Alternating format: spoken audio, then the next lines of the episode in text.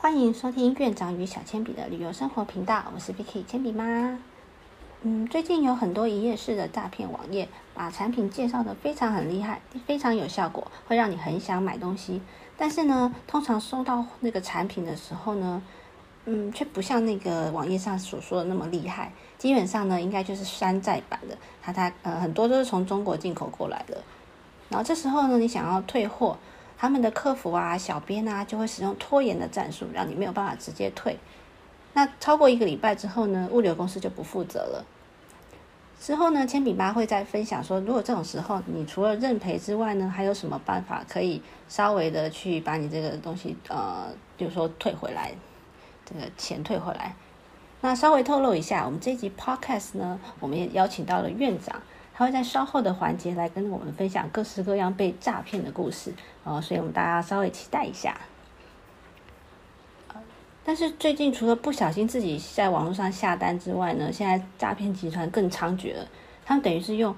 货到付款的方式呢，直接寄包裹给你。一般你收到呃通知，或者是看到物流公司送包裹来的时候呢，你可能会想说，啊是家人买的，你就会把钱先付掉了。结果打开包裹或者是询问家人的时候，哎，完全不是，不是他们并没有买。那不好意思啊，这时候你已经被诈骗了。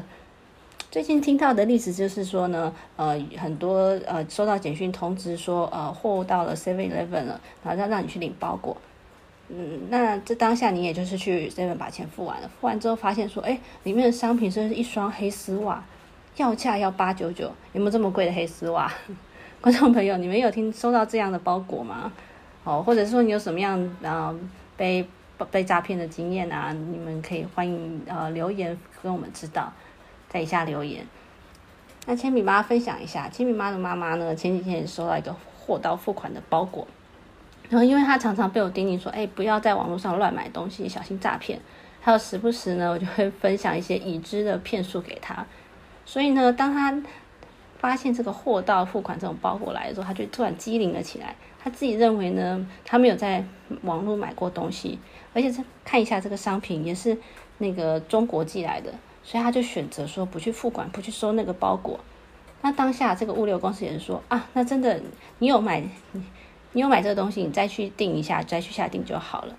诶，是不是听到这里就发现说，诶，其实我们每天多听听这些东西，还是会有一些预防的效果，它会让你的警觉心提高。这样诈就不容易被诈骗集团诈骗了。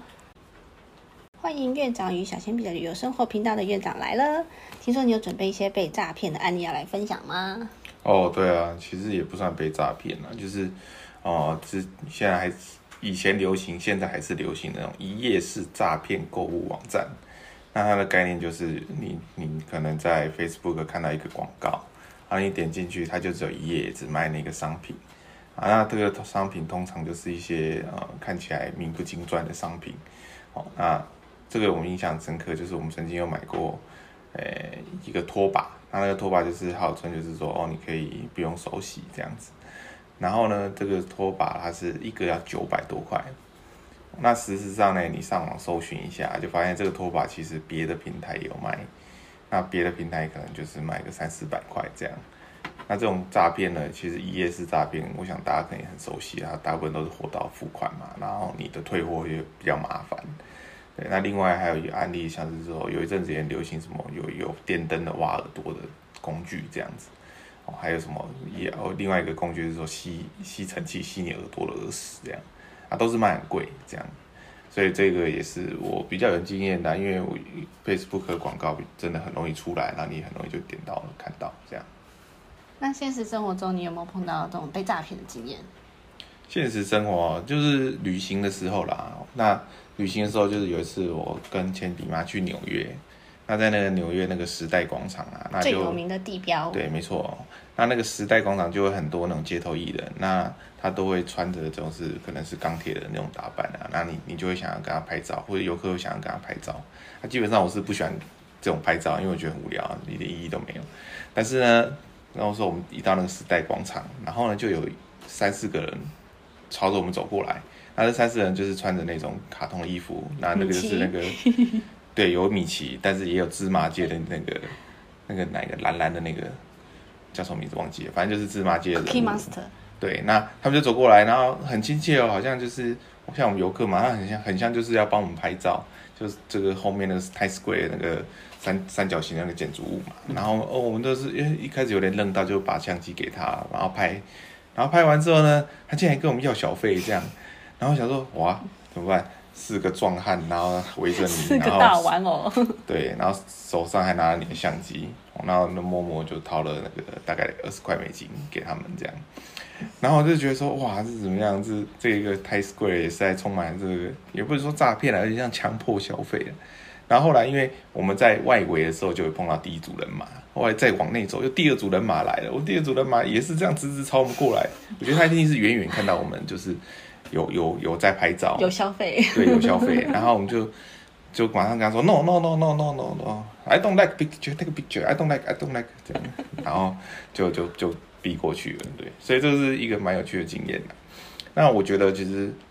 关于这种就是在国外啊，那有那种陌生人接近你，我觉得真的就要小心啊。那我们是遇到就是说他帮你拍照，那你有点强迫给那个小费嘛。这个还好啊，那如果说是要偷你钱或偷你手机、相机这样的话，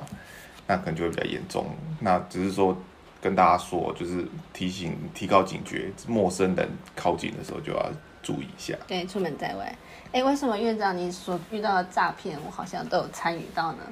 我也不知道哎，可能你是不是另有所指？没没没没没，怎么会这样呢？反正就是就是嗯，可能。这种情况其实也很少遇到啦。那你一开始就是哎哎哎，人怎么这么好啊？就不是，就是另有所图这样。那那我们稍微总结一下，院长，你觉得诈骗有什么这种方式，一下就会让消费者知道啊，他现在正在讲诈骗呢？就是像我刚刚分享，就是像这种高价诈骗法，其实也不管是说你是不是网页上的那种一页式网站，或者是你其他现实生活的，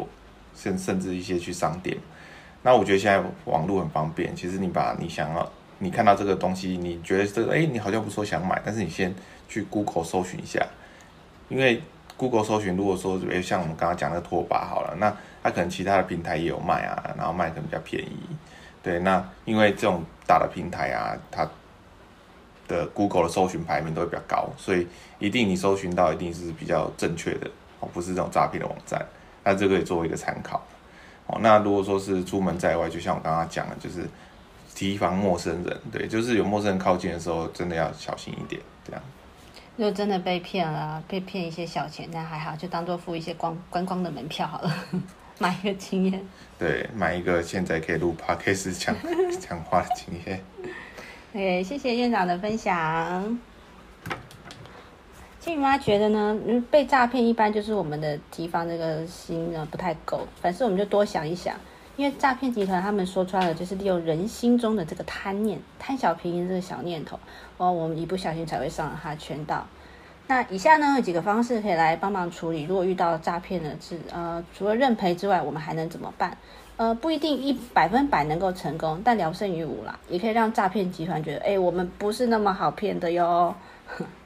如果你有在脸书呃社团购物的话呢，可以参考这脸书广告退货自救联盟这个粉丝团，里面有详细教你退货流程。呃，你们呃，但是你们还是要耐心等待，这个时间不会就说像你买东西那么快就送到，需要等一下。那内政部警政署也有提醒说，呃，网页选购的时候呢，你要选择那个标示清楚、信誉良好的这个购物平台。